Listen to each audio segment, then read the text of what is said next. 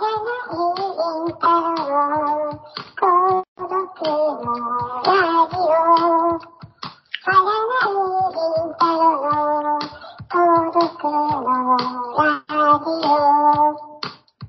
独の占いラジオはい、こんにちは。大人のラジオごっこ、3月9日、558回目の10分有造です。こんにちは、はがないりんたろうです。今回もここと有造さんをゲストにお迎えしてお届けします。こことさんよろしくお願いいたします。はいはいはいはいはい。えー若い頃はですね、シラフの酔っ払いとかバカが映るとか言われた小言雄三です。よろしくお願いします。よろしくお願いします。それは若い頃は言われたけど、今は違うということですか？いや、まあ、まあ今はね、違うかどうかは別として、そんな あの、ことを言ってくれる人がね、そうまあ、ないんでね、とってもね、あの、叱ってくれないっていう人はやっぱりいませんから、そう言われてないだけでは別にそんな変わってないと思いますよ。はい。若い頃もバカが映るんだって、それ失礼なことを言う人はいないと思うんだいや、もう若いから言っちゃう人がいるんですよ 若気で言ったり。と思いますよ、それ。はい。というかね。じゃあそんな、そんなこことさんと一緒にお届けしています、10分有造ですけども、はい。今週は、えー私が担当で、えー月一黒沢明について、えー用心棒についてお話をしてまして、その、の今回は2回目ということで、まず最初に、あの、小室さんの、まあ、用心棒の感想というか、えーはい。それをお聞きしたいと思うんですけど、いかがでしょうか？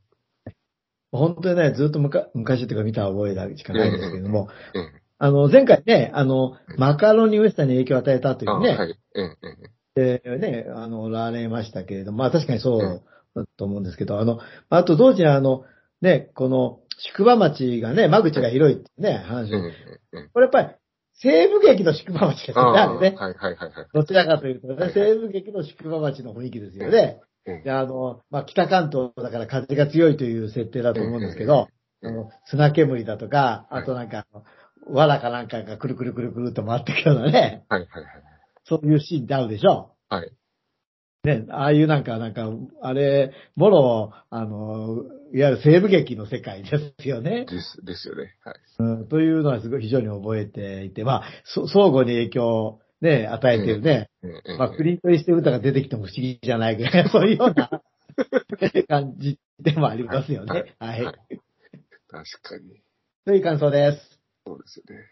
確かに、あの、芸者の使い方っていうか、多分あんな喋れた、あの、宿場町にあんなにいっぱい芸者がいるわけないと思うんで、それ西部駅のその、なんだ、クラブのダンサーみ。たいな。西部劇となんかバーみたいな。ええええええですよね。はい。うんじゃあ、あの、今回は、はい。まあ前回の続きということで、特にその、三船敏郎の、まあ、その後の、あの、用心棒風作品についてお話をしたいと思うんですけれども、はい。はい。あの、まずその、その前にその、なんだ、荒野の用心棒ですね。はいリメイク、リメイクと言われているイタリアのマカロニウエスタンですけど、どうも最初は、あの、断りなしに勝手に、あの、作ってたみたいで、まあ、あの頃のありがちな、そうそうそう。で、それが東宝と黒澤明にバレて、で、訴えられて、で、いろいろ権利料とかいろいろ払って、あの、公開されたっていう、そういうミキサスがあるんですよね。ああ、なるほどね。そうだよね。あ確かに作りたくなっちゃうもんね、あれ見たらね。まあ、ちょっと荒野の人望はちょっとサブスとか配信なかったんで見れなかったんですけど、はいはいはい。でも、あれも本当に、あの、特に覚えてるのは、えー後半、その、クリンスト・イーストが痛めつけられて、多分指を骨折させられたのに、拳銃を撃つ練習をするみたいな、そんな、軸、拳銃、改造したかなんかで撃てるようにするみたいな、そんな、うん。まあ、うまく、あの、本編の用心棒の包丁をこういうふうにアレンジしてたなということを覚えてますけども。であの、マカノウエスタンって、ええ。ちょっと、あの、まあ、クリント・イーストウッドはちょっと汚い系というかね、はいはい。のああ、はいはいはいはいはい。ね、ジュリアのジェンパーもやっぱりね。出てきますよね。そうそうそうそう。ちょっとこう、はいあの、イケイケとか、綺麗系な感じですね。実際のアイドルとかね。アイドル系な感じですよね。はい。最初はクリント・イーストウッドできた汚い。ねまあ、用用心棒そのものって感じになるんですけど。で、えっと、黒沢明じゃなかった三浦敏郎は、えー、翌年の、えー、椿三十郎で、はいはい。えー、まあ、名前聞かれて椿三十郎、もうすぐ主流だかなという。四十郎まあ、それはまあ前回あの話したんで置いといて、で、その後、70 1970年に、ザトウイチと用心棒という映画がありまして、あーはいはい。勝慎太郎と共演というか、あの、勝プロダクション制作のえーザトウイチシリーズに、まあ、ゲスト出演として、で、舞台が北関東の、あの、風が強い、やつや宿場町っていう、ほとんどそのままっていう設定で、やっぱ北関東なんだよね、きっと、あの、やっぱりイメージはね。そう。であ、の海から海からも遠く、なんか山も近いみたいなね。で用心棒出てくる八周回りで見回りも来たりして、ああ。ほんとそのままやって、一応か、一応って言って言ってあるんですけど、監督、岡本喜八で、すごい。面白い映画なんですけども、ただ、あの、今回のその、用心棒の三船敏郎は、まあネタバレになっちゃうけど、多分あんまり見る人いないから、思うから言っちゃいますけども、あの、隠密で、その、何かを調べるためにそこで用心棒にして潜入捜査みたいなことをしてたという。ああ、なるほど、なるほど。はいはい。ただ本当に、あの、ザトウイチに対しては、ひたすら、えー、今では差別用語ですけど、どめくらどめくらどめくら言い続けるという、そういうあ当時の映画だなという。はい。テレビでは放送できないっていう。まあ、い今はね。うん。で、えー、その70 71年に、このテレビシリーズで、荒野のスローリンっていう、あ、えー荒野のスローリンってあったね。はいはいはいはいはい。そうそう、これが、あの、ちょっとで作品を見れなかったんで、はい。あの、ウィキペディア等の説明、あと自分のかすかな記憶はい。なんですけども、あの、主人公、峠九十郎という九十郎も90歳になってしまったよってはいはいはいはい。で、えー、若干、あの、仲間がいるみたいですけど、と一緒にこう、旅をしつつ、その旅先でいろいろこう、事件を解決するという、そういうお話だったみたいで、まあ、あのね、名前からわかる通り、ほぼそのままのキャラクターでやってたと思うし、あと、あのまあ、黒沢映画の方で、椿とか、あと、桑畑とかっていう適当な名字つけてますけども、自分なんか峠っていうイメージがすごい強くて。峠三十郎だったような記憶してたのは、多分その、声のスローリンの記憶がまず先だったのかなっていう。そんな感じで。あと、あの、ウィキペディアを読むと、この峠じゃなかった、声のスローリンは、えー、マカロニウエスタンを元にして、あの、ああ、なるほど。作っ作ったみたいなことで、こう、いろんなあっちこっちこう影響し合ってるという。ああ、違うしね。えなかなか面白いなあの、と。で、うん、ははいい、どうぞ、どうぞ。でなんか、荒野のスローリン、まあね、三輪さん、敏郎さん出てないんだけど、三匹の侍ってもなんか、あはいはいはいあるんだよね。えー、三匹の侍、うん。あれ三匹の侍は、長戸久美さんとか、そうそうそね、出てう、ましたよね。平見喜次郎と、ああ、そうそうそうそうそうそう。あれ？平見喜次郎が主役でしたっけ？え、誰？誰？主役、平見喜次郎が主役でしたっけ？になるのかな？三匹ってもう一人誰かしら。え 三匹の侍は、あの、あれですよ。えーあの、いや、だけど、な、な、な、長戸勇美さんでしょ？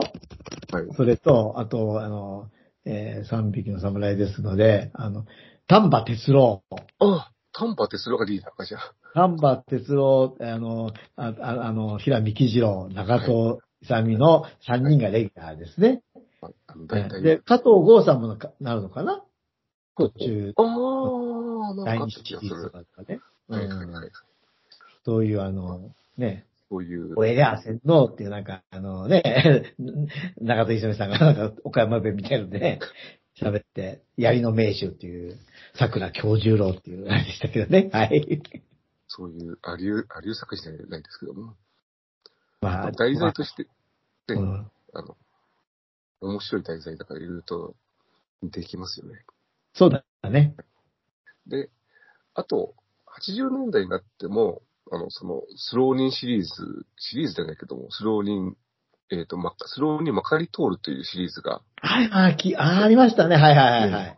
で、これは、あの、アマゾンプライムで配信されてたんで、ちょっと見たんですけれども、はいあの、まあ、えーと80年代で、三船敏郎ももう50ぐらいになっていて、あまあ、あんまり、その、立ち回りとかね、そういうところに、こう、鋭さがないああ、なるほど演ね。出も、まあ、ちょっとテレビ時代劇かなという演出だったんで、えーちょっと、いまいちかなっていう感じだったんですけども、ずっと、まあ、その、スローニンうん。の役をやり続けると。ああともう一つ、はい1971年に、レッドサンという映画が、ヘッドサンあ、ありましたね。あの、に日米合作映画みたいな。そうそうそうそう。あの、西部劇なんですけども、でチャールズ・ブロンソンとアラン・ドロンとミフレット・シローの三大スター共演という。三大使いはい、はい、みたいな話ですよね。そうそうそうそう。これもちょっと途中まで、まだ全部ちょっと時間がなくて見なかった途中まで見たんです。これ、あの、三船敏郎は、あの、てっきりそういう、用心棒的にフラッとなんか、たまたまなんかの事情でアメリカに渡っちゃった、あれかと思ったら、あの、あなん、なんかどっかの、あの、い、なんだかな、その、アメリカからこう、アメリカで派遣された、あの大使みたいなのの付き人だけども、乗ってた列車が、アランドロンの、こう、列車強盗に襲われて、で、ちょっとね、日本、あ字幕をちゃんと読んでないんで、なんとなくストーリーなんですが、そこで、あの、大統領かなんかで渡すはずだった、ああの、刀を盗まれたんで、それを取りに行くあのを、チャールズズ・ブロンソンと二人で一緒にこう、ロードムーブ的に、えーあ西部をこう、移動するというような、そんな、あ途中までそんなお話で、あ割とちゃんとした紙紐を着て、うんえー移動したけど、やっぱりこう、武士は、あ、あの、えーっと、ただ、強いし、あと、英語がうまいという。まあ、まあ、最初はあの、あれだよね。あの、付き人なんだからね。いや、でもこの時代でこんなにちゃんと英語喋れるかなっていう。まあ、多分いないと思うけどね。だってね、ジョン万次郎より上手い人はいなかった。チャールズ・ブロンスの英語を一言も聞き聞き返さないという。ああ。面白いね。でもまあね、設定がね、そう、無理無理があるけど面白いね。だから、まあ、世界的にも、まあ、多分その前に、もう、え、トラトラトラ出てないか、ウィフラトシロは。トラトラトラってありましたね。ええまあ世界的には有名な人で、だったんですけど、まあ、ちゃんとこう、そういう侍役で、えー世界の、世界公開の映画にも出ているという。ねえ。なんか時代を感じますね。アランドなかなロン。かこう、面白かったです。ねはい。そんな感じで、えー、用心棒、あまり用心棒の内容については話してない気がするんですけども、本国民みんな見見てて当然っていう前提で話してますので、だけど、はい。見てない方はぜひ見ていただきたいぜひ、いですね。はい。でも、えーっと、来月の月1黒崎だ、じゃあその工業的に失敗したっていう悪いやつとほどよく眠くなると思いますので、はい、わかりました。よろしくお願いいたします。はい、OK です。では、ここまでお聞きいただきありがとうございました。あ、ありがとうございました。またねはがない、りんたろの孤独のラジオ。孤独の儚いラジオ